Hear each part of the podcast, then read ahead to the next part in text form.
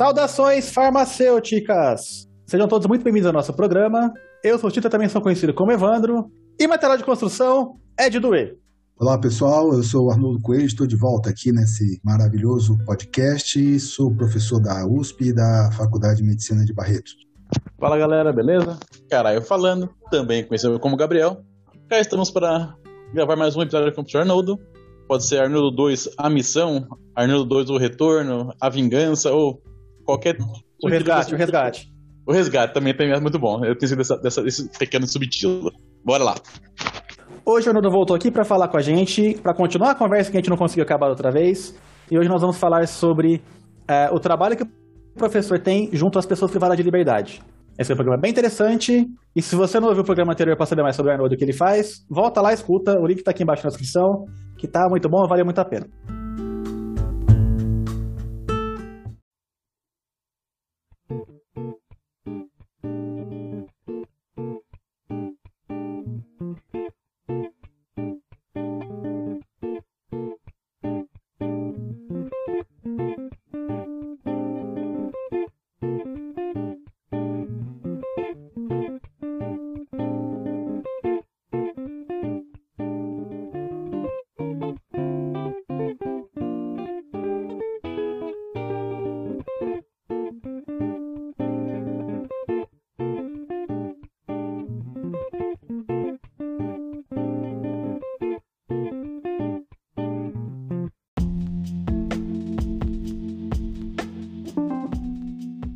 Beleza.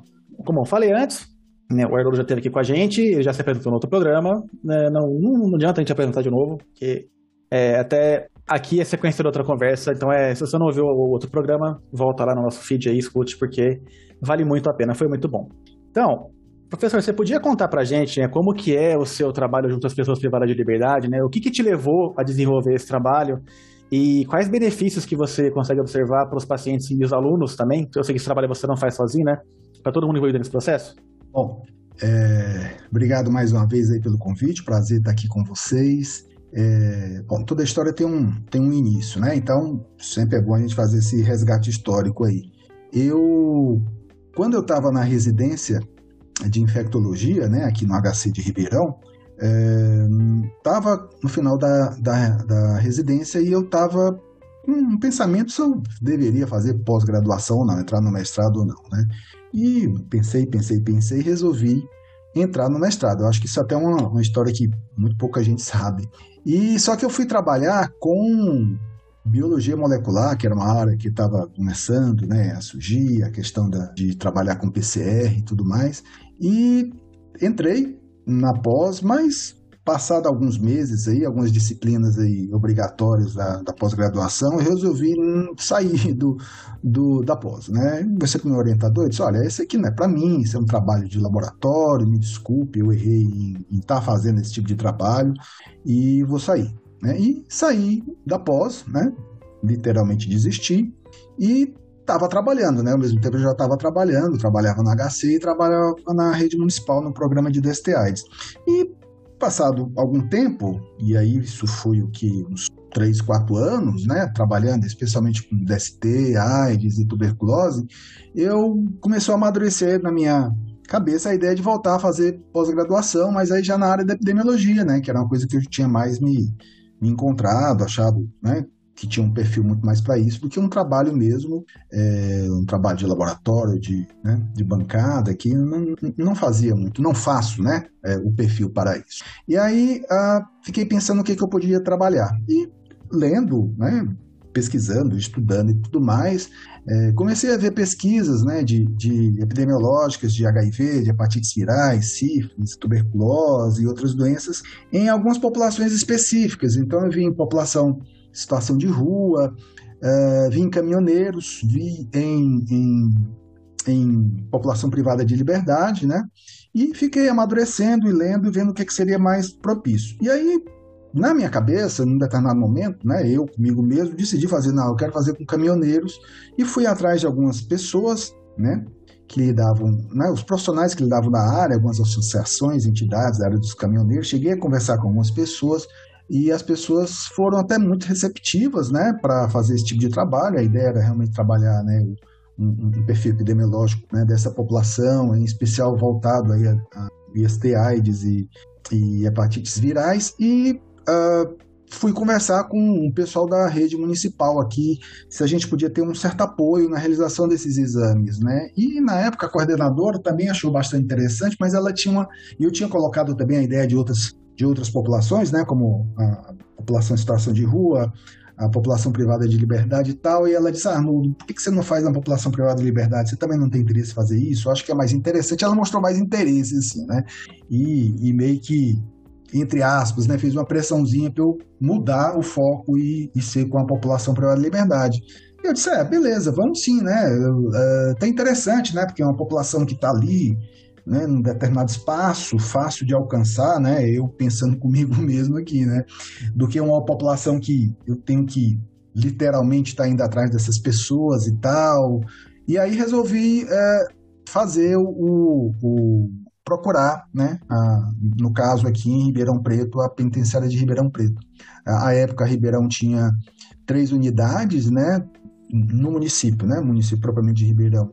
É, prisionais, né? Tinha a, tem a, a, a penitenciária de Ribeirão Preto, onde eu fiz, tem o centro de detenção provisória e tem a, a, a cadeia que é a. Nossa, esqueci o nome agora. Que é Fundação a, Casa, a feminina. Oi? Ah, não. Funda... Achei que fosse uma Fundação Casa. Não, Fundação Casa não. Aí, aí é, é, é, é de sócio educativo, né, que chama. É, é, a, a, Fundação Casa não entra dentro desse sistema prisional. Ah, tá. Existe essa, essa diferenciação também. É, é a, a de Vila Branca, né? E que era uma cadeia antiga e foi desativada, depois voltou como uma, um, um, uma penitenciária para mulheres, né? É, é feminina. E aí eu fiz na penitenciária de Ribeirão. Então, uh, fui conversar com as pessoas lá, as pessoas é, realmente fui muito bem recebido, né? O pessoal gostou muito da ideia, do trabalho, e uh, acabei desenvolvendo o trabalho lá, né? Fiz um projeto, tudo mais. Aí nessa nessa história aí, é, claro que eu não comentei que, obviamente, como eu ia fazer como uma pós-graduação, eu tinha que ir atrás na onde eu ia fazer a pós-graduação, né? E com quem, com qual, qual orientador. E paralelo a isso, né? Essa discussão qual população eu iria trabalhar, eu, obviamente, vi que, que o espaço da epidemiologia ia ser no, junto ao Departamento de Medicina Social aqui da Faculdade de Medicina, né? De Ribeirão Preto. Eles, na época, tinham um programa chamado, um programa de pós, né, chamado Saúde na Comunidade. E eu fui conversar com um professor, o professor Afonso, Afonso Passos, né, que trabalha com epidemiologia, tem trabalho também com diversas outras populações também ele já tinha. E eu fui conversar com ele e, e disse, ó, oh, professor, eu tô com, com esse com essa ideia, já conversei até com o pessoal da secretaria e tudo mais. O que é que o senhor acha? Claro que ele gostou, né? Porque o negócio já estava muito bem encaminhado, assim, a ideia, né? Estava encaminhada, um pouco escrita já, né? Um pouco já colocada no papel e ele gostou muito da ideia. E, e ele, ah, sem dúvida, não, vamos fazer sim tal. Só que na época tinha uma, esse programa tinha uma história que era assim: uh, os alunos, os candidatos se inscreviam né, para a seleção, você fazia a seleção, submetia, sei lá, prova escrita, é, é, entrevista, currículo, sei lá, não lembro mais. É, no final das contas, se era aprovado ou não, e uh, o, o, os orientadores te escolhiam, ou seja, você não, não já entrava com com um orientador meio em vista, né? ou então às vezes até com a carta de alguém que poderia te orientar, né? como a maioria dos programas fazem. E aí eu sabendo disso, eu disse para ele, mas Afonso, olha, eu quero fazer isso contigo, eu não quero fazer com outra pessoa, né? Porque vai cair com outra pessoa aí, eu não estou afim de fazer. Disse, não, não, isso aí não tem problema, até porque quem lida com essa, esse tema sou eu mesmo, então não deve ter problemas. E realmente não teve, eu fui aprovado, fiz com ele, óbvio, foi, foi maravilhoso, porque ele é um cara com muita experiência, né? Por mais que o trabalho já estava bem iniciado, mas ele, claro, deu os caminhos aí que como um orientador deve fazer, né? Ele foi maravilhoso, gosto muito dele, tenho muito respeito ao professor Afonso, um carinho especial, e, e acabei fazendo né, esse trabalho lá durante alguns meses, e, e foi extremamente difícil, né? Porque eu trabalhava em vários locais à época e eu precisava de espaço para poder ir ao, à penitenciária para poder entrevistar as pessoas, colher sangue né, dessas pessoas, foi uma amostra de mais de 300 pessoas, né, 330 é, pessoas mais ou menos, que, que eu lembro, e comecei a, a, a fazer esse trabalho e, e, e foi muito interessante porque gerou né, bons resultados. Na época já, se, já tinha se iniciado a, a, a, a trabalhar, né, a pesquisar com essa população privada de liberdade, que aliás na época nem chamava de população privada de liberdade, né, se chamava mesmo de presidiários, de presos e tudo mais,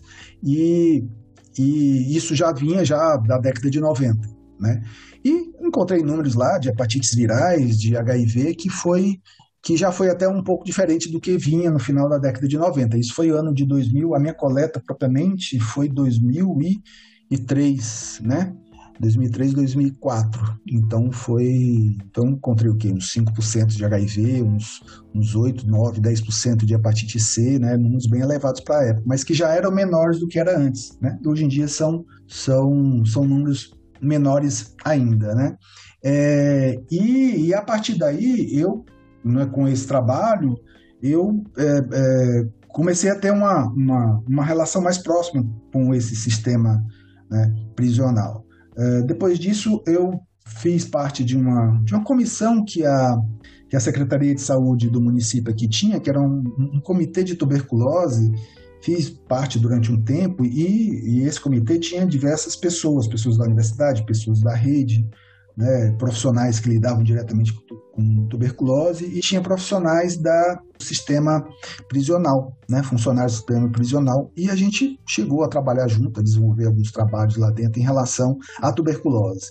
Né, em relação à tuberculose. Tuberculose que é, sem dúvida alguma, dentre essas doenças contagiosas, a mais preocupante, digamos assim, né? Porque devido ao seu modo específico de transmissão, né? Por via é, por contato respiratório, então assim você chega a ter números absurdos né, de infectados por tuberculose dentro do sistema é, prisional. É, e isso não só no Brasil, é, no mundo todo, né? Onde você chega a ter até assim incidência cerca de 50 até 100 vezes maior no, no meio uh, do sistema prisional, né, com essa população privada de liberdade, do que na, fora dela, né, na, nos números mesmo da sociedade como um todo. Né, por conta de ser um espaço fechado, né, literalmente, né, o, o sistema prisional, os espaços, os prédios, né, as construções são espaços fechados, né, super fechados, muito pouco ventilados, né, porque se foca muito na questão da segurança, né, uma possibilidade do pessoal ficar realmente ali fechado, sem a possibilidade né, de, de poder fugir. Então, tem é, é essa questão.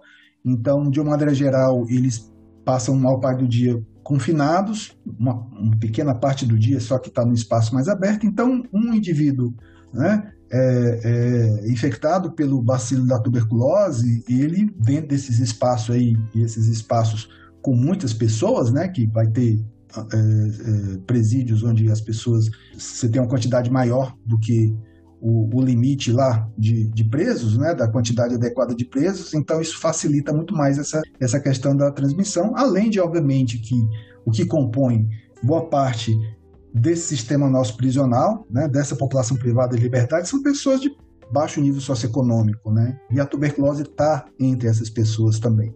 Né, fora dos presídios, a tuberculose você vai estar tá encontrar uma incidência muito maior na população né, de um baixo nível socioeconômico do que mesmo a população né, mais, com mais recursos econômicos, digamos assim. Né? Então, essas pessoas já são muito, mais, muito acometidas fora, também vão ser mais ainda, né, correr o risco de ter é, é, doença dentro do sistema prisional.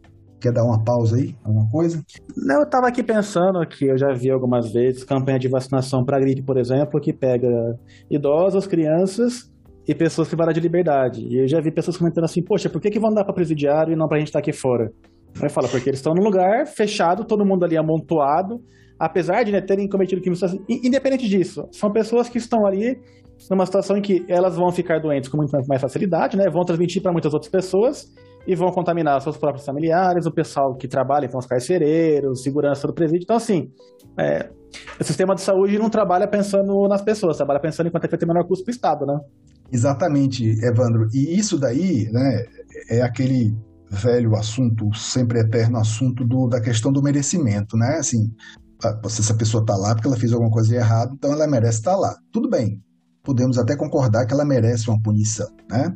Bom, como é essa punição, já é outra coisa, mas tudo bem. Mas essa pessoa, né, e a nossa Constituição garante, e todos os princípios humanistas garantem que essa pessoa tem direito a ter né, saúde. Alguma dignidade, né? né? É. Isso aí, obviamente, tem que ser plenamente garantido, né? É, nada, nada, ainda são cidadãos, né? Sim. São presidiários, mas são cidadãos também, né, pô? Com, com certeza. E isso aí, Gabriel, aqui as pessoas não entendem, né? Essa questão do senso comum não entende, porque assim, direito não é um, não é um privilégio, né? E as pessoas têm, tendem a achar que isso é um privilégio. Ah, tá lá dentro, pô, o cara tá lá dentro, o cara não vai comer? Como assim ele não vai comer? Né? Tudo bem que ele não precisa ter uma refeição à base de, né, de Doce de leite, caviar, né? Exatamente, né? Mas mínima, mas também não, não, não, não há direito né, é, é, para que ele vá comer uma comida de baixíssima qualidade, uma comida estragada e tal, só porque o cara cometeu um crime ou alguma coisa ali e você acha que ele comer mal. Não, não é isso. Ele começa, merece comer dignamente também. Né? Então, essa questão é que as pessoas não compreendem, né? Assim, não, deixa lá, tá lá, né? Aquela, aquela ideia do depósito, né? Que, bom, o cara fez alguma coisa errada, deposita ele lá, deixa ele lá, vai enchendo. Não, a capacidade é, é X, mas tem Y, não interessa. Ele fez por onde ele está lá e é isso mesmo. E a dignidade, como vocês estão falando, né? Porque se nosso objetivo, quando a gente detém alguém, né, é que ele cumpra uma punição, algo, alguma medida socioeducativa para reinserir na, na sociedade, você vai deixar o cara no espaço convivendo com dezenas de outros, onde é para estar tá três, quatro pessoas só, comendo mal, doente não podendo ser tratado, né? É, é, não vai resolver, né? Como que essa pessoa vai, vai voltar à sociedade, né? No sentido de, de ser reinserido, o tal do recuperado, né? Como se chama, né? Mas não, né? Mas a ideia do senso comum é essa. Um, uma, um penitenciário que eu, que eu trabalho, né? Ultimamente aí, que eu vou comentar um pouco mais na frente, mas sobre ela, que é o Centro de Detenção Provisória aqui de, de Guariba, é, que é um feminino, onde tem 900 mulheres, é um, espaço, um presídio enorme. É, eles, eles atualmente eles estão sem equipe médica, né? Uh, tem uma coordenação de saúde lá, tem psicólogo uh, e tem a gente tem ido lá fazer trabalho voluntário, na verdade. Mas eles estão conseguindo aí nos próximos meses, espera-se que essa equipe seja formada mesmo pelo município para poder atender lá, né? É, então, assim, a gente atende lá, mas muito das, das mulheres lá que estão detidas, elas às vezes têm atendimento de urgência, né? São, são 900 mulheres, né? Então, eventualmente pode acontecer um, um, algo de urgência, ou, ou então é uma gestante, lá que tem espaço para gestantes também, lá tem um espaço especial que é para gestantes e mulheres que estão com criança até seis meses de idade, tá? Então, por exemplo, uh, se uma mulher for né, detida, é levada para lá, ela está grávida e ela fica lá durante um tempo, se ela tiver a criança, né, enquanto estiver detida, ela sai, obviamente, vai ter essa criança fora, né, no hospital, depois ela volta e tem direito de ficar com essa criança até os seis meses de idade. Né, então tem espaço, foi, foi uma, um, uma construção especial que fizeram para essas mulheres, né? Tem uma ala só para gestantes ou mulheres com crianças pequenas. Mas quando as mulheres saem para ser atendidas, né, ou numa consulta de pré-natal, ou mesmo qualquer outra coisa, sei lá, de repente um, uma hipertensão, uma diabética que precisa de um atendimento um pouco mais próximo, uh, ela é levada para a cidade, a PM escolta, né, a Polícia Militar escolta essa viatura que sai do, do presídio e quando chega na cidade, né, assim, a, a Polícia Militar tem uma prática, e é correta, de que essa essa é, é, mulher que está detida, ela seja logo atendida voltar em seguida, né? Para poder é, a, a, a escolta ir trabalhar em outra coisa, pela questão da segurança e tal. E isso a gente observa que a população fica muito indignada, sabe? Que chega o carro, a mulher detida desce, passa poucos minutos, ela já é atendida, sai e vai embora, né? Então as pessoas veem isso como um privilégio. Diz, nossa, a pessoa está presa e passa na frente de todo mundo, como é que pode? Eu aqui estou esperando há não sei quanto tempo, que absurdo e tal. Aí vai reclamar com o prefeito, com o secretário, e reclama mesmo. A gente conversou com o prefeito lá, é, não o atual, né? Porque mudou ano passado, mas o anterior, que comentava que as, a população ia lá e dizer, olha, não, aí a gente não tem direito não, essas pessoas chegam aqui, passam na frente da gente e tal, e o prefeito meio que concordava com isso, também achava que é meio um privilégio, né? E a gente estava na reunião um dia lá com ele, e estava um comandante da PM também, e o comandante tentou explicar para ele: olha, seu prefeito, o cara até médico, era médico o, o ex-prefeito. Falou assim, olha, nós fazemos isso pela questão da segurança. Na verdade, nós estamos zelando pelas outras pessoas. Ninguém vai deixar uma pessoa ali detida e tal, e se de repente tem um resgate dessa pessoa, né, vem, vem resgatar essa, essa detenta e tal. Então a gente procura o máximo possível chegar lá rápido essa pessoa ser consultada, imediatamente entrar na viatura e voltar né, para o, o presídio novamente. Né? Então, assim. E o policial também está ali né, ocupado fazendo uma coisa que ele podia estar tá na rua atendendo uma outra ocorrência. Né? Exatamente, né? né? Exatamente. Ainda tem isso também. Né? Que, que assim, já não tem equipe para atender dentro do presídio, que, que teria que ter, né? Pela, pela legislação, e isso existe. Né? É, é, existe um plano nacional de atendimento à população privada de liberdade. Só que isso é, ele é muito bonito no papel, na prática não existe, é, em muitos presídios não existe isso daí. Então, a PM já gasta o tempo dela, precioso, para fazer diversos outros trabalhos em relação à segurança também, né? ou seja, tiram pessoas que possivelmente poderiam estar na rua ou fazendo outro tipo de trabalho para escoltar né, essas pessoas e aí chega lá, fica a manhã toda esperando, né, entrar na fila. Então, assim, é essa ideia, né, do, do, do, merecimento, né, que essas pessoas não merecem ser atendidas ou tratadas dessa forma, é o que vem muito questão do privilégio. Tem muitos presídios aí em algumas cidades que eles uh, trabalham aliás, muitos dos presídios que eu tenho contato, sim, esse de Guariba e o de Taiúva também, que é o masculino, tem diretores assim muito comprometidos com a recuperação do, da, das pessoas detidas, sabe, privadas de liberdade. É, eles procuram assim, o máximo trazer empresas para poder né, trabalhar dentro do presídio, né, é, e possibilidades de parte desses presos, né, e na verdade uma pequena parte, é, de presos que estão especialmente no regime semiaberto, é, irem trabalhar fora. Né? Então, sei lá, eles vão ajudar um determinado serviço numa cidade, e aí tem que ver o que, é, o que a empresa realmente oferece né, em relação a isso. E nessa reunião que a gente teve com esse prefeito, né, eu até comentei, prefeito, será que aqui não tem nada do município que possa envolver, oferecer de trabalho a essas mulheres privadas de liberdade aí e tal. Ela falou: imagina, doutor, se eu for fazer isso, a população me mata, porque vai dizer, olha, tá oferecendo trabalho aí para para gente que está preso, que cometeu crime, e a gente aqui, cidadão de bem, que não consegue nada ou não tem emprego e tal, como que é isso, né? Então, assim, existe muito essa coisa muito arraigada, né, de que essas pessoas merecem mesmo sofrer, né? Sofrer para pagar o errado aquela coisa errada que se diz, né? Professor. É, fora. Fala. Essa, fra essa frase, cidadão de bem, cara, quem.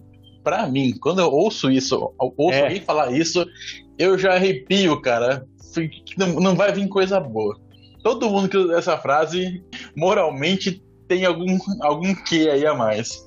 É verdade, né? Assim, a gente já pensa logo o que, que vai vir depois disso daí, né? Que, é. que fala que tem que ser uma política voltada para o cidadão de bem, né?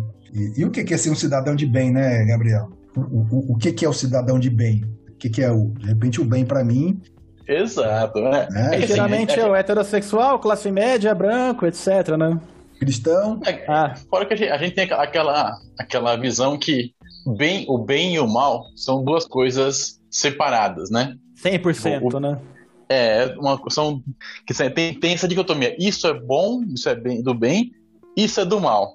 Mano, pra você poder definir isso, dá um trabalho. É melhor, melhor deixa eu mutar. É, são, são conflitos aí é, é, que sempre vai existir, né? Assim, o que, é o bem, o que, é o mal, né? O que, é um cidadão de bem? Né? De repente é uma coisa diferente do que você está tá pensando. Mas de qualquer maneira, né? Assim, nós temos, vivemos numa sociedade que tem as regras, tem as leis aí, que você obviamente pode e tem o total direito de questionar, mas você tem que segui-las, né? Porque cabe você as quebre, né, você vai ter que pagar, né, digamos assim. Só que tudo bem, todo mundo comete erro e de repente pode ter que pagar algo, né? Mas se eu estiver pagando, gente, eu tenho que ter um, um mínimo de dignidade para isso daí, né? Porque até porque grande parte, né, e a maioria dessas pessoas que estão privadas de liberdade, se você for realmente for ver, pessoas que cometeram pequenos delitos mesmo, né? Quando a gente imagina pessoas fazem coisas erradas, a gente imagina o cara que roubou milhões, ou que matou não sei quantos, né? Mas não, você tem né, crimes, né, delitos que são maiores e menores, né? Então, assim, inclusive, grande parte desses delitos também cometidos se relacionam muito à questão de, de drogas, né? De tráfico de drogas. Então, você tem uma quantidade enorme de pessoas que traficaram drogas, né? Numa quantidade pequena, né? Ou seja, os detidos mesmo são aqueles que que estão na rua, né? Fazendo a ponte aí entre o, o grande mesmo com o consumidor, né? Que no final das contas quem acaba pagando são essas pessoas. Né? Então, assim, é muito comum lá, isso eu vejo tanto no presídio, né, no masculino quanto feminino, né? inclusive no feminino, cada vez mais né, as mulheres entrando nessa, nessa, nessa, nessa questão do tráfico, pessoas que foram pegas com quantidade né, que mínima de drogas que na verdade estavam vendendo, né? não, não seria mais uma quantidade de consumo, né? mas é uma quantidade ínfima para comparado mesmo com o que se, se trafica por aí. Né? Então, essas pessoas chegam, entram num espaço onde, onde muito essa, essa, essa dignidade não é garantida, e olha que esses presídios em especial, né, que, que eu vejo, assim, são, comparado com outros, né, aí vem a questão da comparação, são espaços é, muito bem organizados, não tão superlotados, né, com, com, com atendimento, por exemplo, o masculino tem atendimento médico, lá tem médico que vai, tem dentista que vai, tá entendendo? Isso aí, de certa forma, tem uma garantia. Tem muitos outros aí que não tem absolutamente nada a respeito disso. É, você está falando de pequena quantidade aí. Ah, não sei, assim, acho que se a pessoa for tenente do exército e for pegar com 39 quilos de, de cocaína no avião presidencial, isso não dá problema, né? Ou se for filho do desembargador e tiver 150 quilos de, de cocaína, armas ilegais, etc. no carro, aí tudo bem, ela é solta, né? Mas ele tá preso lá, né? Mas é lá fora né, que ele tá. Não, o, esse é o cara do exército, né? Sim. Esse da desembargadora ele foi solto alguns dias depois porque a mãe foi ah, atrás sim, lá. Sim. É, então. Sim, é verdade. É verdade. Mas uh, essa questão do, do trabalho né, com a população privada de liberdade, eu, eu, o que que tem a gente tem trabalhado ultimamente, né? Eu, eu tenho contato com, com, como eu comentei antes, né, com, com duas unidades prisionais, uma masculina e outra feminina, né? O masculino é, em, é na cidade de Itaiúva, que é na mesma região de Barretos, e na cidade de Guariba, que já é na região aqui de Ribeirão, né, na, na Direção Regional de Saúde, fazendo essa divisão geográfica. É, o, o, o, masculino, eu fiz nos anos de 2018 e 2019, aí ano passado para cá não houve por conta da pandemia, é, por conta do meu trabalho lá na Faculdade de Medicina de Barretos, a, a gente ofereceu um, um estágio para estudantes né, nesse espaço. Lá nessa faculdade, eles têm na, na, na sua currículo um, um programa que chama Programa de Mobilidade Estudantil, que ocorre no segundo e no quarto ano. E esse programa é como se fosse, assim, na prática, um estágio eletivo, optativo, né? É, que o estudante tem quatro semanas onde ele faz onde ele quiser né, literalmente onde ele quiser. Se ele quiser ir para o exterior, ele faz lá em qualquer serviço que ele queira.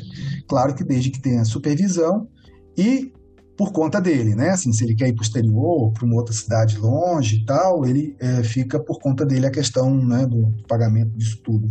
É, e eu aproveitei o espaço e, e fiz um pequeno projeto para levar estudantes para lá. Então, no primeiro ano a gente teve cinco estudantes, no segundo ano nós tivemos quatro, né? E coincidentemente é, foram os estudantes foram todos mulheres, né? É, na verdade, teve um homem que se interessou em fazer, mas logo ele saiu. Então, assim, na prática, sempre são as mulheres que se interessam em fazer. E nesses dois anos que a gente fez, foi muito interessante que a gente é, é é, eram estudantes né, do segundo ano, é, na verdade esse estágio foi para estudantes do segundo ano, e nós fizemos parte de educação saúde, é, acompanhamento de, do médico, né, do presídio na, na, na, na, consulta. Trabalhamos também muito com o, o, os profissionais do, do sistema do presídio, né, os funcionários, em especial os agentes prisionais, né, que dentro do, do corpo de funcionários é, é, é, em maior quantidade, né, que é aquele pessoal que fica lá dentro abrindo portão, fechando portão, é, transportando coisas, né, que garante a segurança lá dentro.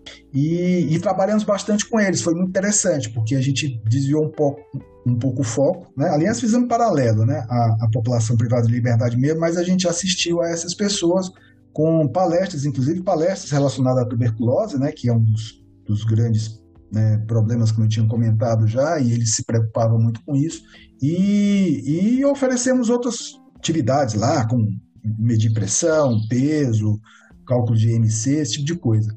É, então foi, uh, foi, foi bem interessante né, fazer, os alunos gostaram bastante, depois a gente até apresentou uh, isso na, em congressos, é, até fizemos um, um, um, relato de caso também, né, como, como um relato de experiência né, para a formação do, dos estudantes, é, mostrando que isso deveria ser feito, né, assim, levar o estudante de saúde, de maneira geral, para esses espaços, né, para conhecer realidades diferentes. Então, isso foi muito, muito interessante, né, que a gente lidou bastante com, essa, com, esse, com esses alunos né, dentro desses, desses espaços. Eu, inclusive, vejo muito é, é, esse tipo de, de ação, né, de levar os estudantes não só né, a, a, a lidar com população privada de liberdade, mas a, as populações marginalizadas como um todo, né? Então a questão da situação de rua também,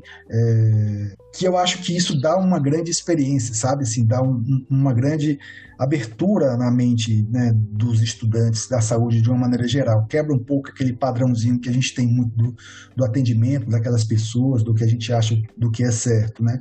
Eu acho que inclusive é, se você for ver bem dentro da, da, na minha opinião, quando você faz um um, um, ato desse de levar o estudante lá para atender ou para trabalhar né, educação e saúde, é, ou, ou, atender mesmo, como eu falei, no sentido da assistência, de levar assistência mesmo à saúde, é, eu acho que isso é um, um, um, benefício muito maior ao estudante do que ao próprio pessoa privada de liberdade, sabe? Assim, eu acho que eu vejo isso como algo né, de, um, de uma grande importância na formação desse indivíduo, porque querendo ou não querendo, assim, isso abre muito a cabeça dele, isso marca bastante essa, essa vivência né, lá dentro. É algo que com certeza ele nunca vai esquecer, mesmo que ele vá trabalhar com uma coisa completamente diferente, né, lidar com uma área da indústria, né? Quem é farmacêutico ou um cirurgião na área da medicina, cirurgião plástico na área da medicina é aquela coisa que fica, né? E fica marcado, ainda mais quando é jovem, né? A gente está sedimentando aquela, aquele conhecimento, aquela formação. Então eu vejo isso como, como um benefício maior, né? Claro que também te leva o benefício a, a essas pessoas, mas assim no meu entendimento eu sempre tive isso muito claro, que leva muito mais a, a esses estudantes. É aquilo então, é, Gabriel. É o a formação intangível, né, que foge do conhecimento técnico. Sim, sim, com certeza, né? E, e, e, e, e não tem como fazer isso, né, o, o Evandro, se você não leva a pessoa lá, né? Você não, não, não leva esse indivíduo lá para ver essa realidade. Né? E muitos buscam isso daí, né? Muitos buscam conhecer essa realidade. Eu, uh, uh, atualmente, né, a gente está com este trabalho, com um trabalho né, voluntário esse lá no, no, no presídio de Guariba, com as mulheres, que a gente tem ido mensalmente atender lá. A gente leva estudantes, a gente leva é, psicólogos, dentistas, né, para trabalhar também. É, e esse tem sido um espaço muito rico, né, porque a gente está trabalhando com algumas ligas acadêmicas lá que tem proporcionado né, trabalho com, com a parte de educação é, e saúde. E eu estou, particularmente agora, com algumas alunas né, lá, de, lá de Barretos, lá da Faculdade de Medicina de Barretos, eu tô, a gente está terminando de elaborar um projeto para a gente fazer uma pesquisa nesse espaço aí da, do presídio de Guariba, né, que seria um levantamento da parte de saúde da mulher. Né? Mas só que saúde da mulher de uma maneira bem mais ampla ainda, né? É, comportando também questão de, de saúde mental, né, de uso de medicamentos. Só para você ter uma ideia, rapaz, eu fico impressionado com esses dados, né? Como a gente lida lá direto com ele, conversa com o coordenador da saúde. Cê, vamos, né? Eu coloquei por volta de 900 mulheres, às vezes tem um, um, pouco menos, às vezes tem um pouco mais, né? Porque isso flutua, porque flutua diariamente, tem mulheres entrando e saindo do presídio, né? É, mas sempre está girando por esse, por esse número. E você tem, neste momento, por volta de quase metade dessas mulheres, elas tomam, elas usam algum tipo de psicotrópico, pelo menos um psicotrópico, fora aquelas que usam mais de um, dois, três, quatro. Uh, o senhor fala medicamento, medicamento ou substâncias? Medicamento, não, medicamento. Olha. Né? Psicotrópico eu digo medicamento mesmo. Ah, né? tá pensando talvez tivesse a, a, droga de abuso no meio. Não, não, não, não, porque estão detidos, teoricamente não estão usando. Não, né? sim, é. Não, tá, ah, tá, tá, tá. Mas, mas psico, psicotrópico, né, no sentido de medicamento mesmo, psicotrópico. Ah. Então, assim, uhum, uhum. clonazepam lá rola como... Eita, ó o Rivotril aí também. Sim, tranquilamente, né? Bastante. E, e o interessante é que ah, ah, ah, muitos desses medicamentos, especialmente esses clonazepam ou diazepam, né? mas mais clonazepam mesmo, o, o, é, é, é, acontece muito como uma moeda de troca lá dentro, sabe?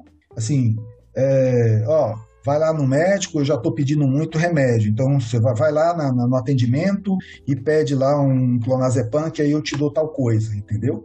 Então consegue lá de alguma forma, não sei como é que consegue, acaba conseguindo e, e aí dá para essa pessoa e no final de semana a pessoa paga para ela lá um maço de cigarro, tá entendendo? Assim, acaba sendo muito como uma moeda de troca isso lá dentro. O que antes era o cigarro, agora passou a ser medicamento. Sim. Af. Ou, ou às vezes troca pelo cigarro mesmo, né? né? Nesse, acaba realmente sendo esse medicamento, né? Que é algo que é muito comum lá dentro. E, e, e assim, é, olha, metade, sabe? Outro dia a gente estava fazendo uma conta grosseira lá, né? E agora nós estamos tentando ver isso de uma forma, né, mais, obviamente, científica agora, desses levantamentos aí, não só dessa parte de saúde mental, o uso de psicotrópicos como um todo, mas parte da, da, da, saúde da mulher, parte de violência contra a mulher também. A gente está tá tentando finalizar essa elaboração aí desse projeto para poder trabalhar com, com esses dados, com esses levantamentos. Uma coisa que tem acontecido também muito lá, é, mas isso assim ainda também não, não levantado esses dados formalmente, mas a, tem surgido, né, tem crescido nos últimos anos muito casos de sífilis, né, e nas mulheres em especial. Então, o, nosso coordenador lá fala que, que todo mês, pelo menos umas três desse grupo todo de mulheres aí, pelo menos surgem três a quatro casos de sífilis que ele trata, né? Que trata nessas mulheres, porque eles sempre eles procuram fazer uma busca ativa, né? Oferecer exames, né? O programa de DST faz, é, é, é, é, quer que que todos os espaços façam né, de uma maneira permanente essa busca ativa de, de HIV, de, das hepatites virais, da sífilis, né? Em especial para algumas populações, né? como no caso dessa população privada de liberdade. Então, ele, ele, ele tenta manter essa busca ativa. Né? Tem testes rápidos, que isso facilita bastante. Então, ele fala que pelo menos umas três por mês aparecem lá que ele tem que estar tá, né, promovendo aí o tratamento, tratando essas pessoas. Então, assim, é um espaço onde, onde você tem né, um, um, essa questão da saúde, né, bastante importante, é, e não só das doenças infecto-contagiosas, mas também é, das doenças crônicas, né? É, dessa parte de saúde mental, que talvez hoje, nesse momento, eu não sei, às vezes eu fico pensando que é um problema maior do que a própria doenças infecto-contagiosas, entendeu? E as doenças crônicas também, né? As tradicionais aí, as hipertensões, as, as diabetes, fora, obviamente, os casos crônicos de HIV que estão que estão lá dentro, né? Então, lá naquele espaço, você deve ter pelo menos uns 20% de pessoas hipertensas, uns 15% de pessoas diabéticas. São números muito grandes, né? Assim, são números é, é, é substanciais, né? Sim. 20% de, de 900, você vai ter 150, 180, né? Pessoas tratando, né? Hipertensas e precisando tratar regularmente dessa, dessa, dessa doença. É realmente complicado, né? Eu, me, me assusta, assim, esse número que você falou de, de, de psicotrópicos. Sim. Porque né, a gente aqui fora também tem nosso consumo, só que lá assim, é, elas têm, vamos dizer, mais motivos do que a gente, ainda mais uhum. que mulher, no caso, vai estar presa porque foi fazer um favor pro, pro companheiro, é, ficou filho para trás, tem as graves, sabe? Tudo isso é um problema, é, é bem mais complicado do que uhum. o simples resumo de, ah, tem que morrer todo mundo, né? Sim, sim. E, e, e um, um, outro detalhe, Evandro, em relação a essa população, e aí é, é algo é, além da saúde, é, que mostra realmente né, o perfil dessas pessoas, quem são essas pessoas aprisionadas, e isso é um retrato do que é em todos os presídios no Brasil, porque lá é um centro de detenção provisória. Né? O centro de detenção provisória ele diferencia de uma penitenciária propriamente, porque, teoricamente, centro de detenção é aquela pessoa detida, ou seja, é aquela pessoa que, por exemplo, foi pego na rua cometendo um crime, certo? Aí ele é recolhido pela, pela polícia, né, no caso, polícia militar, né, que faz esse patrulhamento, ele é levado a uma delegacia, é, é feito um auto lá de, é, do, do, que ele fez de errado e ele é levado para um centro de detenção provisória. Né? Estado de São Paulo, antigamente tinha aqueles. E, aliás, muitos espaços aí no Brasil ainda existe, né? Aquele, aquela cadeia na cidade, né? Aquela cadeia dentro de um distrito policial que a pessoa ficava recolhida lá dentro, né? Uhum. Isso tende a, a, a, a, não existir mais. Essas pessoas são levadas para um centro de detenção provisória, como é chamado. Então a pessoa está lá no centro de detenção provisória, ela está detida, né? E é, vai ter todo um processo que vai ser aberto e tudo mais, e uma denúncia ser recebida pelo juiz, se ele vai ser aceito ou não, e se for, vai ter um processo, um julgamento. Enquanto isso, essa pessoa fica detida lá dentro. Caso seja condenado, aí essa pessoa passa a deixar de ser né, formalmente uma pessoa detida para ser uma pessoa condenada. E, teoricamente, ela tem um espaço de pessoas que ficam onde estão os condenados, que no caso é uma penitenciária. Né? Então, o centro de detenção provisória é que, como eu estava comentando, chega e sai gente a toda hora, todo instante. Né? É, tem pessoas lá dentro, esse feminino em especial que a gente tem ido mais ultimamente e a gente conversa com as, com as mulheres, assim, mulheres que estão detidas lá há dois, três meses, quatro meses, que nunca viram um advogado, não foram recebidas por ninguém ainda. Não tem a mínima ideia como é que está esse processo dela, né? Pessoas assim, do nível é, socioeconômico super baixo, né? É, às vezes não tem nem família fora né, da, do, do espaço prisional que vá procurar um advogado para essa pessoa ou ajudar essa pessoa, ou se tem também uma família, muitas vezes até meio desestruturada, e essa pessoa fica lá dentro e fica, né? literalmente fica, porque o Estado não dá conta de assistir essas pessoas lá.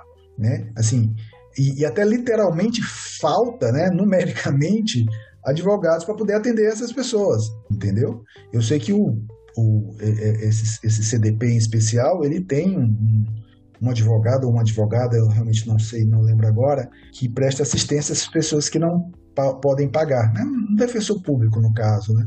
a pagar advogado. E com certeza, se muito desses delitos que ela cometeu, né, se fossem pessoas que pudessem pagar um advogado, um advogado né, de uma certa experiência, com certeza não estaria ali, né, preso. Ele ficaria um dia, dois dias no máximo, entraria lá com habeas corpus e sairia lá da, da, do presídio. Então, assim, as pessoas são detidas, são levadas para lá e ficam lá. Né? Ficam lá até algum momento que vão ser atendidas por alguém lá de dentro, né? Porque é, do, do, de algum advogado que vai ver o processo dela e entrar e pedir, né? Às vezes tem até pessoas também, é isso já em penitenciárias, que de certa forma a condenação é de tanto tempo e já passou até um certo tempo, né? Ou seja, já, já deveria estar até já solta, mas não está ainda está lá dentro, né? Então isso reflete bastante como que é o perfil dessa população, né? Que, que lida com essa exclusão toda e lá dentro ainda lida com essa parte, né? Nossa aqui que nós estamos comentando mais que é a parte da saúde ou essa falta de assistência à saúde e risco de ter, né? Doenças infecto-contagiosas ou se já tiverem alguma condição, né? De, de doenças crônicas não não poderem ser assistidas lá dentro. E como diria um certo ex-governador paulista aqui, eu nunca fui condenado, né? Você não pode chamar de ladrão porque realmente ele nunca tinha sido condenado. E quando foi condenado, que foi alguns anos atrás, não pôde ser preso por causa da idade. É, eu estou muito doente, eu não consigo, não posso ficar preso. Cada um vai, cada um vai atrás dos seus direitos, né? É. Essa, essa é outra frase problemática. É meu direito. Aí é. Também, dá, também pode dar ruim às vezes. Pois é. Voltando um pouquinho na parte de. Que, ele, que o Arnold começou na parte de uh, uso de psicotrópico em, em presídios. Cara, mesmo em 2020, ano passado, quando começou essa pandemia, cara, a demanda de psicotrópico aumentou de tal forma lá, lá, lá na drogaria que foi espantosa. É. Rivotril, não vamos, vamos fazer merchan, clonazepam, é. diazepam, Zolpidem, então, para dormir, meu Jesus do céu. O que tava saindo de Zol... tá saindo de Zolpidem é um, é um desbunde, é uma brincadeira. E aí, dentro do, do sistema prisional, já, já tem esse reflexo aí da sociedade, né? Esse, esse aumento desse, desse consumo. E é interessante também porque, é, por isso que eu, eu vejo, né, eu estava comentando antes que eu, eu penso que até essa questão da saúde mental, neste momento, dentro do, do, da população privada de liberdade seja até um, um problema maior, assim, né? o que mais, pelo menos se não for o maior em termos numéricos, mas assim em termos de, de gritar a necessidade, né, de assistência a essas pessoas, mais do que as, talvez um pouco mais do que as infecções contagiosas. Eu trabalho com uma professora é, lá do interior do, Paraná, professora Lirane na, da Unioeste, na Universidade do Oeste do Paraná, que é uma universidade pública que tem diversos campi, tem Foz do Iguaçu, Cascavel, o dela é em Francisco Beltrão. E ela fez um trabalho semelhante do que eu fiz né, em diversas é, unidades prisionais do interior do Paraná. Lá da cidade dela, aí teve Londrina, Marigá, diversas unidades em Curitiba, era uma amostra muito maior do que a minha. E isso ela fez em 2000 e essa a, a coleta propriamente 2015 16, não falha a memória. E ela encontrou né, uma, uma prevalência, né, aí vamos falar do HIV, né, que o HIV sempre é o que mais investigado e que sempre gera mais preocupação e discussão, ela encontrou uma taxa, eu encontrei, sei lá, 5, 6%, ela encontrou uma taxa de 1, 1,5% só, né, no geral, ou seja, uma taxa bem menor do que do que eu vi, e eu já tinha encontrado uma taxa menor do que era na década de 90, né, na década de 90, quando começou mesmo a ter estudo com, com essa população, né, e aí, aí foi de onde surgiu o Drauzio Varela, né, trabalhando com a população privada de liberdade, fazendo pesquisa com isso, né, tem pesquisa dele mostrando de 20% a 30% do, da população prisional lá de onde ele estudou, é, infectados com HIV, mais de 30% com hepatite C, né, que é um, um número também né, maior do que o próprio HIV, não só no, no, na população privada de liberdade, como também na sociedade, né? É, e, e, ela aí, ela voltando aqui a, a, a 2015, 2016, ela encontrou é, um, um, número menor, ou seja, e, e, realmente, né, de uma maneira geral, o, HIV, em especial o HIV, né, do que era, né, do, de quando surgiu na década de 80, grande boom né, de, de casos, década de, de 90 em especial, né, a gente entrou num certo platô aí, com uma tendência de queda, e isso também se refletiu dentro das, das unidades prisionais, né, com a população privada de liberdade. Então, é, apesar de ter diversos né, e inúmeros casos dentro do sistema e merecem uma atenção especial, essas pessoas merecem fazer uma busca, serem testadas para poderem ter assistência, mas é uma situação né, diferente do que era antes, né, uma situação de menos casos, né, digamos assim, até de certa forma é, é, é melhor nessa quantidade. Né, então foi, foi, talvez até hoje em dia seja um pouco menor ainda,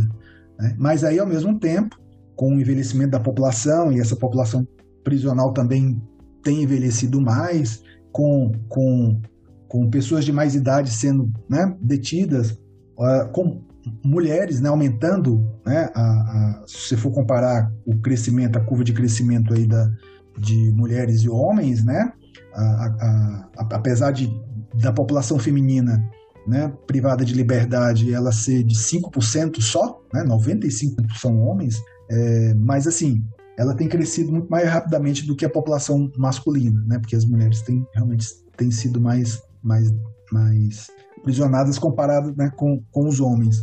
Então, assim, novas demandas, né? E aí falando da saúde, que é aqui nosso, nossa área, tem surgido para essas, essas pessoas. Então, tem crescido uh, essa população feminina detida, e aí a necessidade de ter espaço para essas pessoas, atendimento especial para essas pessoas.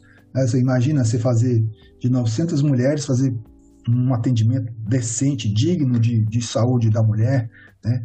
com, com espaço para fazer um exame, né? de passar um espectro vaginal, ou seja, toda a estrutura para isso. Você precisa de uma estrutura para isso, não é uma coisa simples, não é somente lá um, um uma sala, uma mesa, uma cadeira, não. Você tem que ter estruturas específicas para isso, os aparelhos né, específicos para esse tipo de atendimento.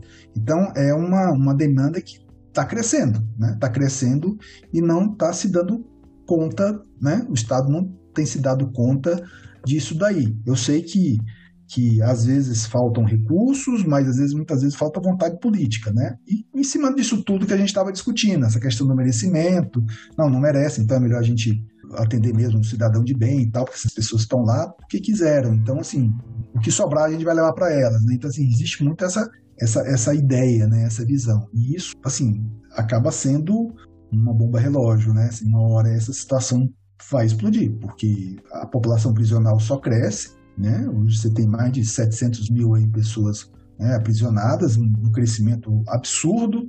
Né? Eu lembro quando eu fiz minha, meu, meu trabalho de pós, eu acho que não tinha nem 100 mil pessoas ainda, então esse crescimento aí em 15 anos, 16, 17 anos, né, de muito grande, né? E, e como é que fica essas pessoas lá dentro, né? Ah, vão deter? Vão deixá-las trancafiadas lá? Mas que suporte vocês vão dar a essas pessoas? Né? Não só na saúde, mas até no atendimento mesmo, né? eu estava comentando. Pessoas que estão lá há meses sem nunca ter visto um advogado, não ter a mínima ideia de quando vai sair dali. Né? Então é, um, é um, uma situação muito muito palpitante aí, que tende cada vez mais, né, dependendo de quem está na gestão, o olhar que se tem do gestor para essa, essa área, para esse sistema, a tendência é cada vez mais essa situação piorar. Ô, professor, uma, uma, uma, coisa que eu pensei aqui agora.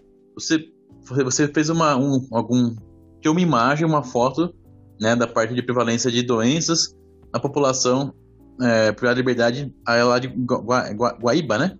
Guariba. Guariba. Guariba. Guariba é a cidade do Ouriço. Olha que beleza. É, tá no meu caso agora. É, e a, a sua colega lá do Paraná. Então, a gente pode assim dizer que, até com uma certa aspas, a, a população é, privada de liberdade, em certo ponto, ela é uma, é uma, ela pode refletir a população não privada de liberdade em relação à prevalência de doenças. A gente consegue fazer essa correlação? É mais ou menos próxima ou não chega tanto assim?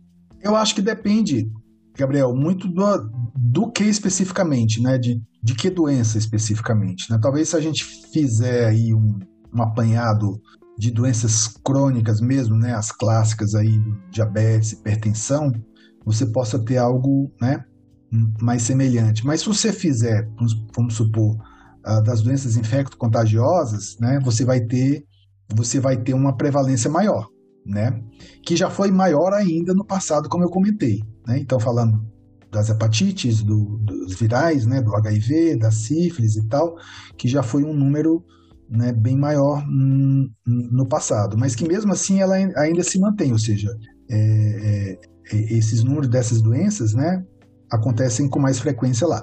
A tuberculose, né, em especial, que eu também já tinha comentado, é, e lembrar que a tuberculose ela é um problema no, nos presídios, né, mas é especialmente no masculino, no feminino não, não se tem muito essa, essa incidência tão elevada assim, mas mesmo assim ainda é maior do que na sociedade. Né?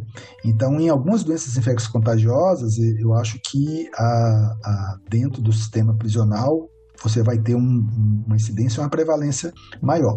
E eu penso também que a, essa questão da saúde mental, essa questão do uso de psicotrópicos, que é um, né, um crescente aí dentro da nossa sociedade, vocês mesmos comentaram sobre isso, é, mas eu acho que lá é maior ainda, entendeu? Eu acho que tem essa, essa, essa essa questão, assim, muito do que a gente vê quando a gente atende as mulheres lá, fala, ah, doutor, pelo amor de Deus, me passa alguma coisa aí para eu poder esquecer que eu tô aqui dentro, para eu poder dormir, eu não consigo dormir. Tem pessoas que ficam gritando em outros, né, outras celas ali, eu não consigo dormir. Eu, eu quero alguma coisa aqui para poder, né? Ou seja, porque aquela questão de de porque ninguém aceita, né, a gente tá detido, né? Por mais que você que a gente considere que alguém fez cometer um delito e tudo mais, né?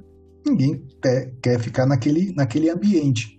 Então, assim, eu acho que se utiliza muito disso. Ah, então passa alguma coisa, pelo amor de Deus, para poder tomar e me sentir melhor, ou esquecer que eu tô aqui dentro, ou que eu possa dormir melhor, entendeu? Então, eu acho que isso tem uma. E aí, eu acho que com esse levantamento que a gente vai fazer, com esse trabalho, a gente vai ter esses números um pouco mais. Pouco mais, não, mais, bem mais precisos, né? É uma situação que eu vejo mais preocupante dentro do sistema do que a população é, da sociedade como um todo. Né? E, aí, e aí ainda tem outra particularidade, né, que eu estou lidando com, com mulheres. Né? O trabalho vai ser com mulheres, né? Que também tem sua diferenciação com os homens, né? Só para vocês terem ideia, a, dentro da população das mulheres privadas de liberdade, essa questão do relacionamento, né, entre amoroso, né, entre as, as pessoas que estão lá é algo muito mais natural do que entre os homens. Então é muito comum no espaço lá das mulheres elas se relacionarem, casarem, ficarem juntas, terem um relacionamento, de repente viver um tempo junto, depois separa, em qualquer relacionamento e tal, ou volta, se for o caso, depois, né? Isso é muito comum, coisa que nos homens isso não acontece, né? Os homens, assim, eu, eu lembro na época da minha, do meu trabalho de pós lá, que eu que tinha uma pergunta que era se eles, né, se o participante lá já tinha tido contato né, sexual com algum colega da prisão. Então, assim, eles ficavam indignados com isso. Como assim? Como assim? O que, que você acha que eu sou, né? Eu sou espada, rapaz, você tá me estranhando, né? Justamente, né? E, não, e ainda falavam assim, Evandro, tipo, olha, isso aqui é proibido aqui dentro, né? E, e até existe mesmo um, uma ideia de, de proibição disso lá, ou seja, se alguém, né, ou duas pessoas, né, ou mais, né, forem pegas lá num, ato, né, num coito, essas pessoas podem serem, serem é, é, punidas por isso, né, por eles mesmos lá dentro do código deles lá, porque isso é inadmissível, né, algo que realmente não existe. Então, por mais que você né, tenha uma atração tal, né, e nas mulheres isso é muito mais comum. E é interessante porque elas não são. É é, é, é, às vezes é uma coisa do contexto, do ambiente. Né? Alguém que tem uma. uma, uma ou seja, até teve relacionamentos fora com homens e chega lá dentro tem com mulheres porque, sei lá, de repente se sente acolhida, é uma forma de se sentir segura, acolhida, amada, né? De repente tem alguém que gosta dela, que cuida dela lá. E óbvio, todo mundo quer se sentir bem, quer se sentir cuidado, né? E por que não ficar junto? Né? E entre os homens não existe, né? Os caras acham que não, que é coisa de disso, daquilo, que não pode, que é errado, que é pecado, que vai apanhar porque você fez isso, né? Tem toda essa, essa questão tóxica, né? Masculina aí que a gente sabe que, que é muito, muito presente, né? Entre, entre todos os homens. Já nas mulheres, não, isso é muito mais, mais bem trabalhado e bem aceito, né? E às vezes até assim fala, nossa, puxa, procura se relacionar com alguém para você se sentir bem, se sentir amada, se sentir cuidada. E de repente a pessoa acha alguém lá e se encontra e, e fica bem, tá entendendo? Assim, é óbvio, né? Imagina, um companheiro, uma companheira, você e, e, se dando bem com essa pessoa, você obviamente as coisas caminham muito melhor, né? Mesmo que tenha muitas dificuldades, mas caminha muito melhor, muito mais fácil de serem resolvidas. Achei curiosa essa fala sua, como aqui o machismo é muito grande. E, por exemplo, a realidade que eu achei que existisse vendo aquele seriado Oz, tinha falando sobre um presídio dos Estados Unidos em que a, homossexualidade era bem mais dispersa lá, né? Pelo menos no seriado. Sim, sim. Qual que é esse seriado, Evandro? Desculpa. Não, o seriado passava há muito tempo atrás, chamava Oz. Nossa, não seriado. É, é um seriado assim, é bem violento, era meio tido como sendo bem realista, então tinha... Sei. Grupo assim, porque você tinha os neonazistas, você tinha os negros de boa, os Rastafari, você tinha os negros muçulmanos, e você tinha os homossexuais e era mostrava meio como que eram as guerras, as, as brigas internas ali entre os, as facções. E você via que dentro de cada grupo você tinha o cara que era né, um mais para cá, um mais para lá, e como que eram as interações entre eles. Então, então era assim, bem, bem complexo. A trama seriado que durou vários anos, é, mas era, era, bem violento, né? E essa questão da homossexualidade assim era meio que. Não era, vou falar padrão, como a gente, como o senhor falou assim, como a gente vê também mais para mulheres. E até como no Orange is the New Black mostra que essa questão entre elas ali também é bem difundida. Uhum. Mas aqui eu não esperava que fosse ser tão machista, até pela questão do, do Carandiru, que mostrava que tinha mais ou menos, né? Então você tinha o, os transexuais que estavam presos lá que acabavam uhum. é. fazendo um papel diferente, né? É. E você sabe que é, uma coisa que existe também, uh, um pouco aí nessa, nessa, nesse assunto, é você tem unidades prisionais que abrigam pessoas que cometeram homens, né?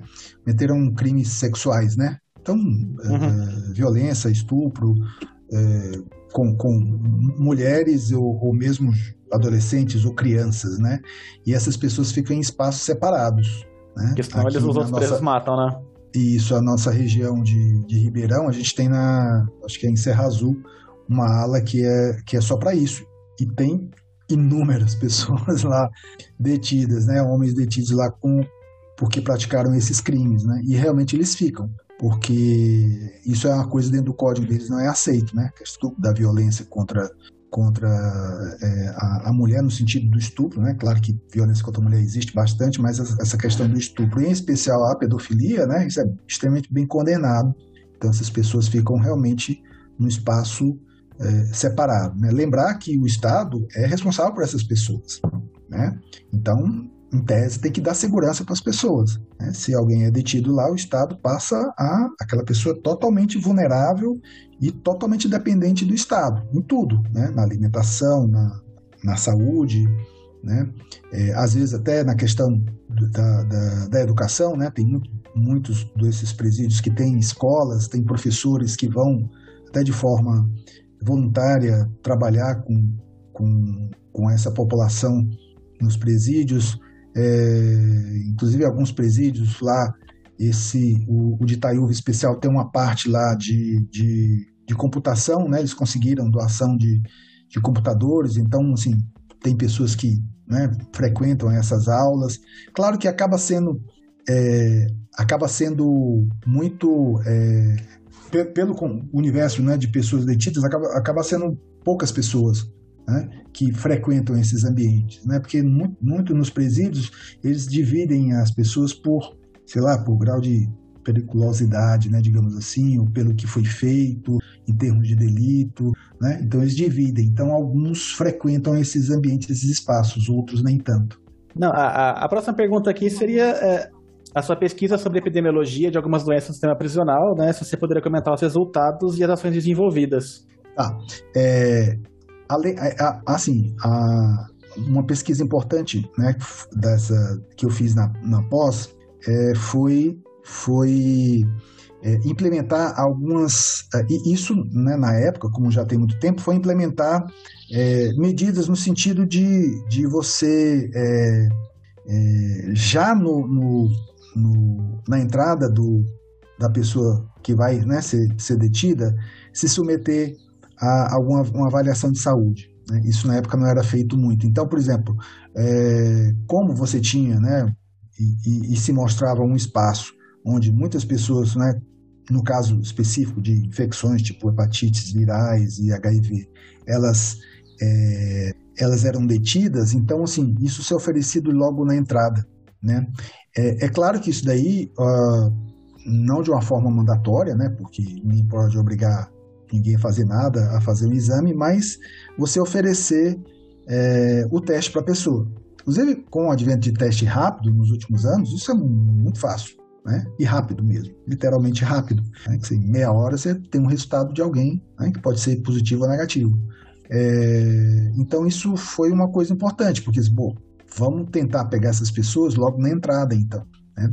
Tem pesquisas, esse particularmente eu não fiz, mas tem pesquisas que eu lembro no Rio de Janeiro, que tinha uma incidência de TB super elevada em presídios masculinos, é, que eles adotaram uma que é uma coisa difícil de se fazer, né? É, de, de, implementar aí com foco na tuberculose, né? Que para HIV e essas doenças que você pode diagnosticar pelo sangue, de certa forma, é um pouco mais fácil. Mas a tuberculose tem uma certa dificuldade, né? Porque às vezes você pode ter alguém até infectado, não está ainda com quadro clínico, mas você pode ter alguém infectado e ter lá lesão pulmonar. Então, é essa pessoa fazer na entrada do sistema, né, ter lá no, no sistema prisional um aparelho de raio-x, né, um raio-x de tórax, e ele fazer, todos fazerem esse raio-x para poder é, observar se tem uma, lesão pulmonar ou não. É claro que também pode ser que não tenha lesão pulmonar e mesmo assim ele tem infectado, mas diminui a chance, né? Agora, se ele faz e tem uma lesão pulmonar e lesão que seja até que lembre bastante tuberculose, aí de certa forma já ajuda bastante, porque esse indivíduo vai, já fica isolado e vai por uma investigação, né? E caso seja tuberculose, vai ser tratado, né? Lembrar que depois de 15 dias de tratamento, essa pessoa deixa de ser é, transmissora, né? Então você evita dessa pessoa entrar direto já em contato com outras, né? É submeter a, a, a esses exames antes. Então, assim, são formas de minimizar. E outras formas é a questão de você estar tá, é, fazendo busca ativa, né? No caso de tuberculose, é, de colhendo escarro, sei lá, uma vez por mês.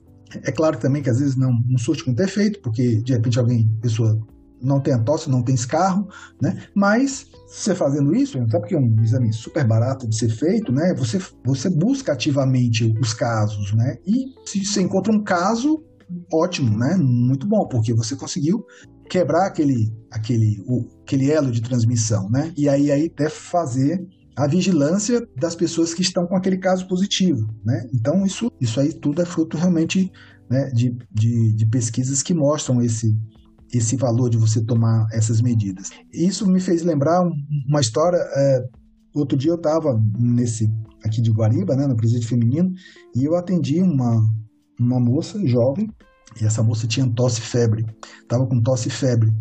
E, assim, é, na ausculta, né, tinha uma alteraçãozinha lá, um ruído que a gente já escutava, e aí, ou seja, era uma paciente, puxa, ideal que eu tivesse um raio-x de tórax para fazer aqui, né? Porque, no mínimo, uma pneumonia bacteriana essa, essa mulher deve ter, né? Tudo bem, sim. Não tendo, eu ia tratar de qualquer maneira, mas o ideal é que eu pudesse, né? Ter essa ferramenta para poder auxiliar no diagnóstico. Como não existia a mínima possibilidade dela sair, né, na escolta para poder fazer um raio-x na cidade e voltar, né? Tinha que agendar um raio-x e agendar o coordenador da saúde até dizer, nossa, eu vou agendar esse raio-x aqui, vai ser feito daqui uma semana. E realmente foi feito uma semana depois. Eu lembrei que lá nesse, no presídio tem uma, uma é, um scanner corporal, né? Desses que tem em aeroporto aí, né?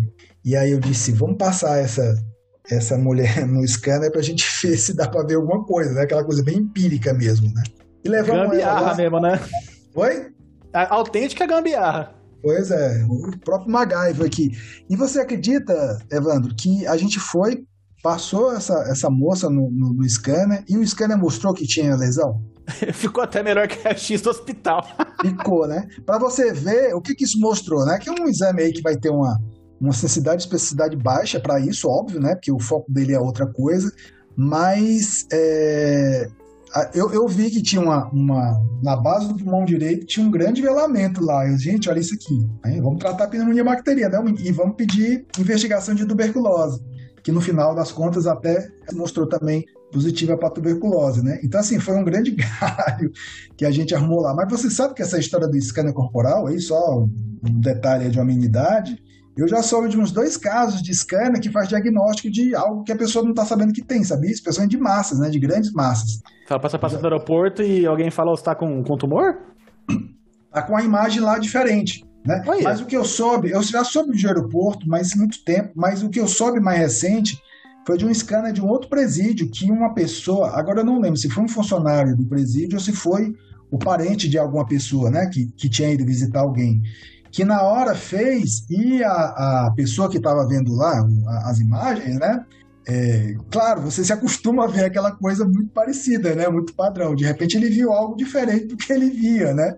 Então parece que era, era é, na verdade, eu acho que foi uma massa pulmonar mesmo, sabe? Ou seja, era um negócio que o, o pulmão se apresenta preto, né? Nessas imagens e se apresentou uma grande área branca, arredondada branca, e a pessoa era sintomática, não tinha nada. E aí depois se soube que essa pessoa fez uma investigação e tinha mesmo algo, agora eu não lembro o que, que era, se era um tumor mesmo, né? Um tumor maligno, neoplasia, alguma coisa desse tipo. Mas é, ajudou, né? Nesse, nesse local ajudou. É, bom, mas na questão da, das pesquisas, né, é, é, tem, tem esse, esses, esses, esses aspectos, né, muitas dessas pesquisas trouxeram essa necessidade de abordar essas pessoas que vão né, ficarem detidas de, de, já oferecer um tratamento ou, ou uma investigação para elas, né, para minimizar o risco de estarem infectadas, poderem já serem atendidas, assistidas e diminuir a chance de passar para outros tipos de é, a, a, outras pessoas que estão detidas junto com ela, né? Então você traz essa esse impacto, né, para a atenção à saúde dessas dessas pessoas. E agora, nessa, nessa pesquisa da, da, que a gente pretende fazer, a gente né, quer, quer muito, né, com as mulheres, quer muito tentar realmente ver a dimensão dessa questão é, em todos os aspectos, mas especialmente da parte da, da, da saúde mental e em especial a parte do, do uso uh, desses psicotrópicos, né? Lembrar que outra coisa que eu lembrei agora, que eles têm uma prática também, elas têm uma prática lá no, aqui nesse presídio feminino de, de fazer o que eles chamam de garrafada, né? Que é um negócio assim super curioso. eles pegam lá, juntam um monte de psicotrópico, tudo que é tipo que você possa imaginar, e eles maceram tudinho e, e, e juntam numa água quente lá, ingerem, ou então eles fazem uma espécie de uma vaporização, entendeu? Desse, desse negócio todo. Um negócio Uau. maluco mesmo, sabe? Que eles fazem a respeito disso. Então, Eu... vira e mexe, aparece alguém lá que passou mal fazendo uso dessa garrafada que chamam, né? Não, mas Dessa... imagina, você vai tratar como? Você nem sabe o que tem no negócio, deve ter uma mistureba do caramba de medicamento. É. Intoxicação, mas... intoxicação por quê? Ninguém sabe. Cara, Trata só sintomático e vambora. Eu vi uma notícia outro dia de que era falando sobre, não sei qual, qual foi lá, o, o fulano conhecido que foi morto, eles estavam, parece que tinha meio que um kit que eles envenenavam a pessoa, eles davam uma sobredose de Viagra e a pessoa morria. E demorou um tempo até o pessoal entender, né? O pessoal fala de atendimento, o que estava acontecendo e começaram a perceber que estava tendo um padrão. Então existia uma fórmula que, que se fazia, que os pedros faziam ali para matar alguns afetos ali dentro, envenenado com medicamento. Sim, sim. É. Bom, a gente, não, a gente não pode menosprezar, infelizmente nesse caso, a criatividade da galera. Isso é fato. Sim, deve ter sido algum farmacêutico que foi preso ali e falou: então, tive uma ideia aqui, salva minha vida. Sim. Vamos testar? É, é loucura mesmo, né? É loucura. E uma outra coisa, uma última coisa assim, em relação a essa questão das pesquisas, é, que você estava perguntando, Evandro, uh, essa professora lá da, do interior do Paraná, que a gente fez esse trabalho junto, eles tentaram implementar dentro do sistema deles lá, né, com os resultados da pesquisa, é, a questão de avaliação dos segmentos dos, especialmente dos pacientes com HIV e hepatites virais, né, no sentido de, de, de tanto medir como que ficava o atendimento dessas pessoas, né, como que essas pessoas é, em termos de assistência, né, aí foi uma coisa com foco mais na questão da assistência, o quanto que essas pessoas é, iriam ser realmente é, assistidas né, e acompanhadas depois desse, desse diagnóstico. Né? E além de um outro que ela fez lá, que esse eu não participei diretamente, é, que é de uma de uma corte de acompanhamento desses pacientes, né? que era exatamente para ver é, como que esses pacientes evoluíram, evoluíam né, dentro do sistema. Né? Claro que muitos estavam detidos lá há muito tempo, iam ficar bem mais tempo ainda.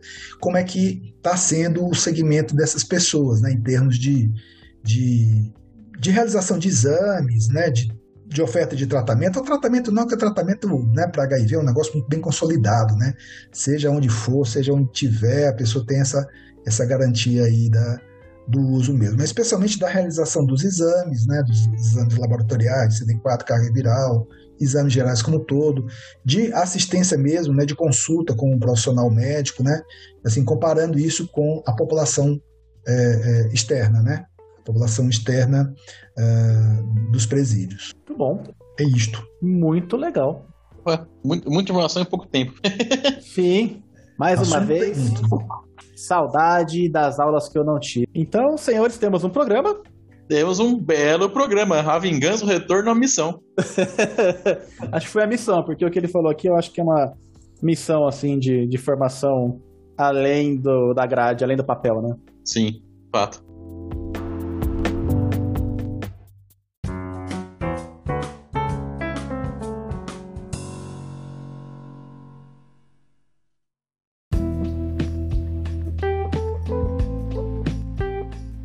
Bom, pessoas, muito obrigado para quem ficou com a gente até aqui. Professor, mais uma vez, muito obrigado pela sua disponibilidade, por mostrar para a gente um trabalho mais humano, uma formação além dos livros que eu, eu vi depois de formado, né, que a gente enxerga que isso é, é imprescindível e eu acho que é uma coisa que, pelo menos para mim, na época que eu fiz também, na minha cabeça, na época limitada, faltou. Vejo como isso faz falta hoje. E fico contente de ver que o senhor faz esse trabalho lá e que as pessoas agora conseguem ter essa formação mais humanizada, mais abrangente e que vai impactar na vida deles e na vida também das pessoas que vão ser beneficiadas com esse atendimento que você faz. Então, obrigado e parabéns pela sua dedicação e pela sua disponibilidade para atender essas pessoas vulneráveis. Eu, eu que agradeço a vocês mais uma vez o convite. Sempre é um prazer falar com, com vocês todos aqui nesse excelente podcast e estou à disposição para que precisarem. Grande abraço aí a todos e a todas. Bom, pessoal, muito obrigado para quem nos acompanhou até aqui. agradeço novamente ao professor Arnoldo pela disponibilidade de poder gravar um segundo episódio com a gente. E só quem quiser saber um, também um pouquinho mais além do que a gente falou aqui, tem um outro podcast nosso do professor do Flávio, que é o QS Podcast. Eles têm, acho que o primeiro episódio deles também fala sobre saúde no sistema prisional. Também quem quiser dar uma, uma oreada a mais no assunto, está lá disponível nas, nos seus agregadores de podcast favoritos. Do mais, até a próxima, galera. Até mais.